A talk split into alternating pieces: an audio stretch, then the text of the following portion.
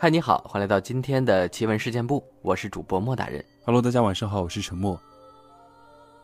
上期节目中呢，我们讲到了这个大胖出车祸了，还住了医院，但是在医院里的状态不太好，而且包括这个作者在内的几个人都有一些不同程度的不舒服。是的，今天这期节目呢，我们继续这个话题，看看后面的这个故事会有怎样的发展呢？嗯。那就一起来听一下今天的这个情节后续吧。老段从北京回来后，也添了个毛病，就是梦游。在大胖还没出事的时候，老段就开始隔三差五的梦游。第一个发现老段梦游的还是大胖呢。有天早上，有天早上，大胖问老段：“那么晚了？”梳头干什么？老段说：“啥时候呀？你说啥呢？”大胖说自己晚上和他队友聊天，都快两点了才准备睡觉。那时候感觉自己梯子动了。老段和大胖还有小胖在同一面。他以为老段下去上厕所，正好大胖不敢自己去，就也跟着下来了。谁知道老段下来后。没去厕所，就是坐在自己椅子上，也不开灯，拿起梳子，就在那儿梳头发，而且还恶狠狠的，好像梳的根本就不是自己的头发似的，一下一下的在那儿使劲叨。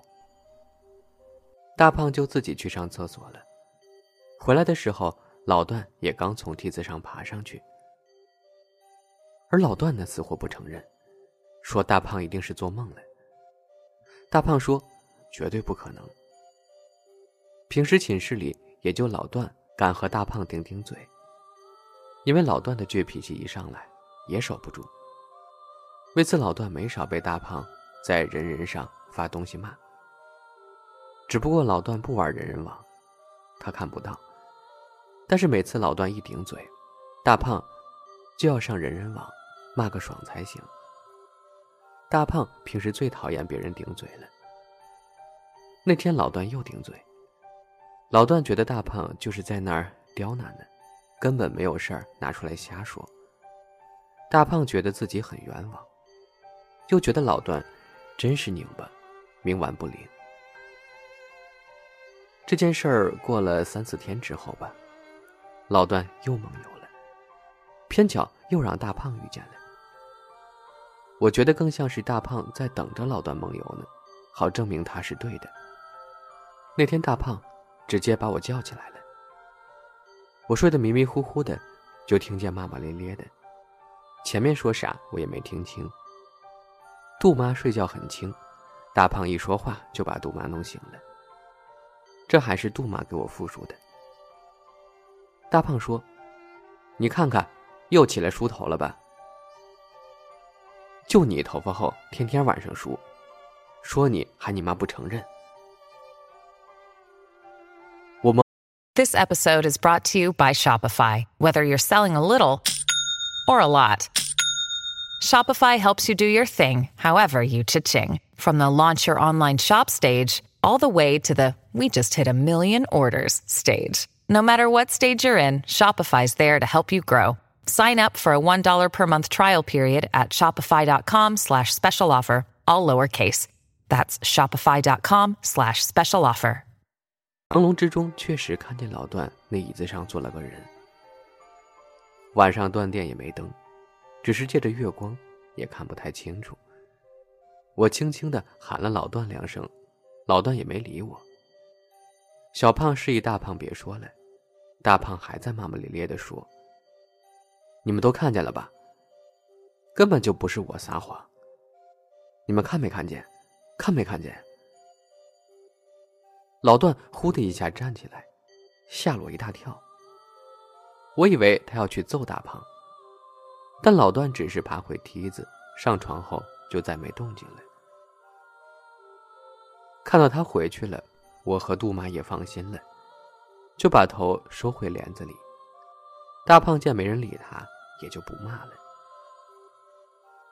再后来就是我的病越来越严重，看医生都说没什么毛病，可能是有点肠胃炎，但是我的体重降得特别快，两个月吧，瘦了二十五斤，都已经瘦脱相了。我不得不和家里人说这件事儿，但是我只是觉得是生了重病，然后就请假四处去看病。可是每个医院都说没什么问题，中医、西医都看过了。后来我奶奶就想到，会不会是有脏东西？老人家那一辈还是很信这些的。她和她的牌搭子聊天时提起来，另一个老奶奶说，认识会看的人。所以说，中国的麻将桌呀、酒桌呀，还是很有用处的。也算是一种独特的交际手段。那天下午就去了奶奶家，另一个奶奶也把那个婆婆带来了，就是聊了会儿天然后就开始问路。婆婆让我们准备我平时吃饭用的碗，再拿四根筷子，然后她自己从包里拿出来个小瓶子，有点像花瓶，口用红布塞子塞着，然后倒出来一些。透明液体在碗里，把四根筷子两两一排，用手扶着立在水中。婆婆让我说家里已故的亲人的名字。我的爷爷奶奶都在，外婆也在，就只有外公去世了。在我妈很小时就去世了，我根本就没见过。但是太爷爷太奶奶我是见过的，然后我就说了太爷爷太奶奶的名字。没有反应，说了外公名字也没反应。后来婆婆让我想有没有遇到过什么，我说就只是中秋在北京住店。话音还没落呢，只见四根筷子紧紧的抱在一块，婆婆手松开了，四根筷子就自己直直的站在碗中。我真的是第一次看到这么诡异的画面。婆婆把筷子从碗里拿出来，那四根筷子还是紧紧的抱在一块儿，直到把水倒掉，筷子才哗啦一下散开了。婆婆叫家里买纸钱、纸人、纸车，晚上在十字路口烧掉，一边烧还得一边道歉，说小孩子不懂事儿，有得罪的地方呢要多多包涵。但是第二天早上我起来。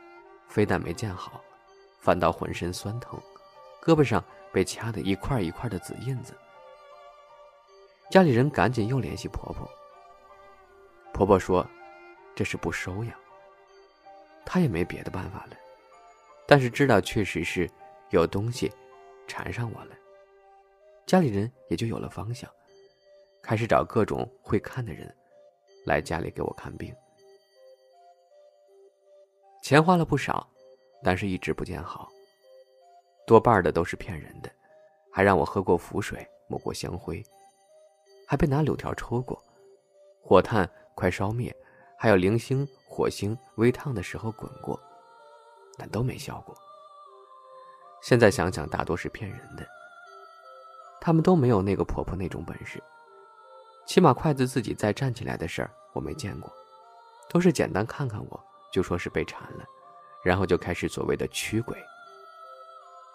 我真是什么稀奇古怪的驱鬼方法都试过了，就差吃屎了。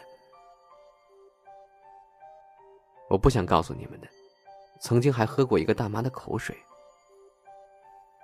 想想就恶心。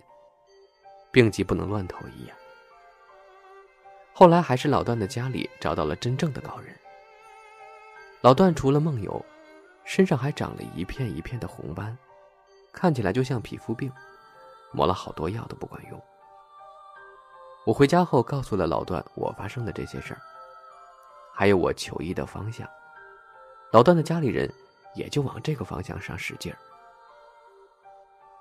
老段家里找到的是一个年轻的叔叔，其实应该叫哥哥，也就三十出头，但是他管我们爸妈叫哥哥嫂嫂。我们就只好叫叔叔了。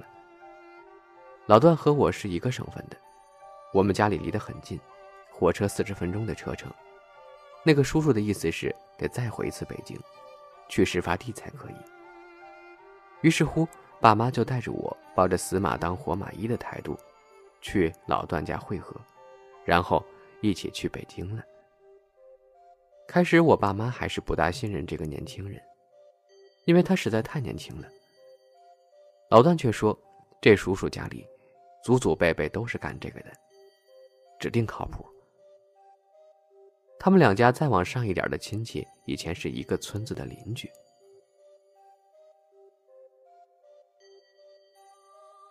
那天我们又去了北京，又来到了那家店。我们指明说要住幺幺零房，但是前台说别的房间也有空房，总是试图让我们住别的房间。我们坚持要开幺幺零，前台很无奈，僵持了一会儿。前台呼叫经理说，有客人非要住幺幺零。经理一会儿就到了。出乎意料的是，几乎半年都过去了。经理还能认出我和老段。经理看到我俩，先是一乐，但是这种乐是十分不友善的乐，有点嘲讽的意味，让我们进办公室聊。在路上，经理问：“怎么的，尝到甜头了是吧？一波接一波来啊！你那朋友怎么样了？就那最胖那个。”我说了他的近况，经理咧嘴一乐说。那你们还敢来，真是为了钱啥都不管了哈！都来北京靠这个发财啊！听得我和老段一头雾水。后来进屋了，我们把来意说明，经理才舒了口气，同意我们住幺幺零。不过经理的话我一直搞不明白是几个意思，就问经理刚才他是什么意思。经理打哈哈，总是扯别的事情，不提这个。后来，那个叔叔晚上自己住的幺幺零，晚上十点多时，叫我和老段去那屋，让我们一人站一个墙角，无论听见什么，看见什么，都不许回头，不许说话，不要动。叔叔给我和老段一人一个铜钱，手里还拴了红线。叔叔说，一会儿如果感到有人扯你手上的红线，就把铜钱扔过去。弄得我和老段超级紧张。叔叔把窗帘拉上了，灯也关了，屋子里静得可怕。其实什么都没有发生，可是我就是很害怕，感觉心要从嗓子眼里跳出来了。我抑制不住的想尖叫，但实际上屋子里一点动静都没有。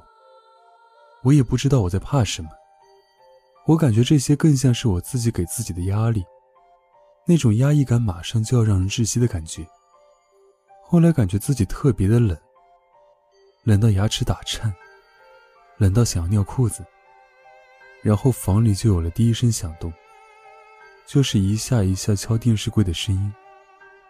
但是我完全感觉不到叔叔的存在，他一声也没有。我甚至觉得他跑了，这和我第一次住这个屋时的感觉还不同。那时候虽然有动静，但是自己也不确定到底是什么。现在是明明知道就是有东西，就是不知道什么时候会突然冲出来，以什么样的面孔冲出来。我觉得他可能就趴在我背后，我一回头就吓死我；也有可能就骑在我脖子上。我鬼片看多了。事后老段也说他那天特别害怕，其实他已经哭了，但是不敢出声，鼻涕都不敢擦。鼻孔都堵住了，没法呼吸，他就张开嘴巴喘气。过了一会儿，其实也没多长时间，但是我觉得特别漫长，真的有东西拉我手上的线。当时太紧张了，以至于他拉了我四五次，我都没有把铜钱撇出去，还死死的握着，都忘了这事了。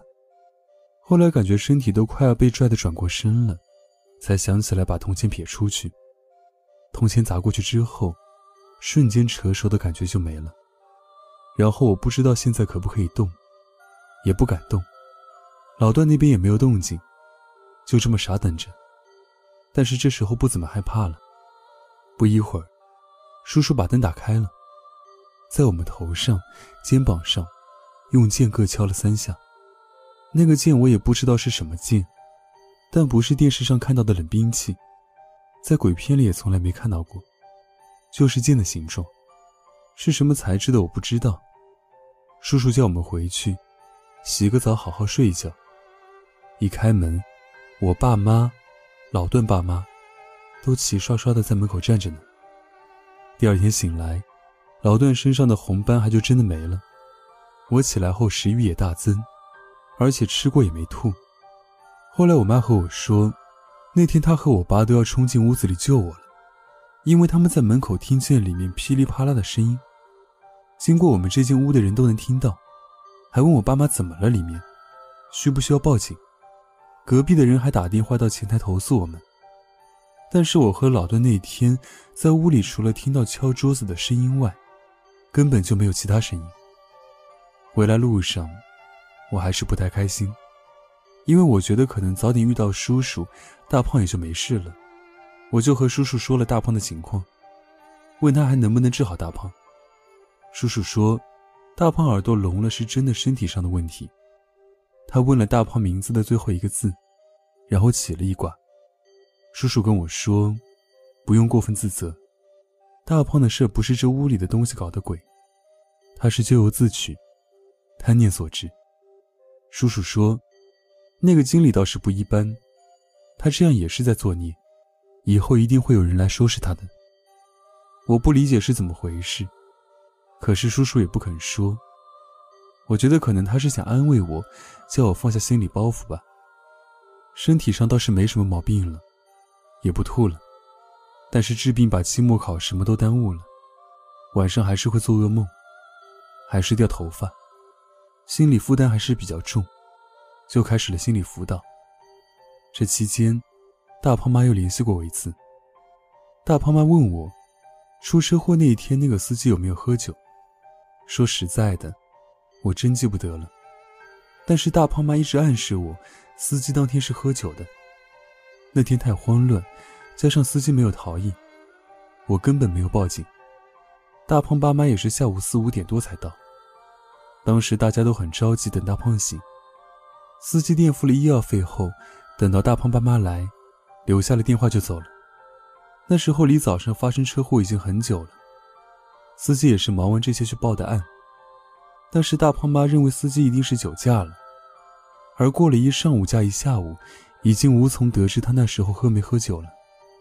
那时候唯一和司机接触过的就是我，只有我知道他到底有没有喝酒，我也不记得司机身上有没有酒气。可是，一大清早的，谁喝酒啊？而且看司机那天的行为，不像喝多了的。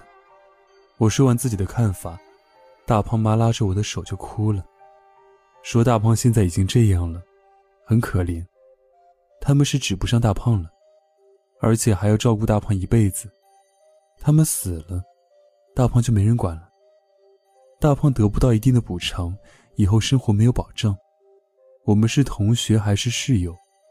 就是和亲兄妹一样的，不能见死不救。大胖妈说：“如果我和大胖爸死了，你来管大胖，阿姨就啥也不说了。你们感情好，你照顾他吧。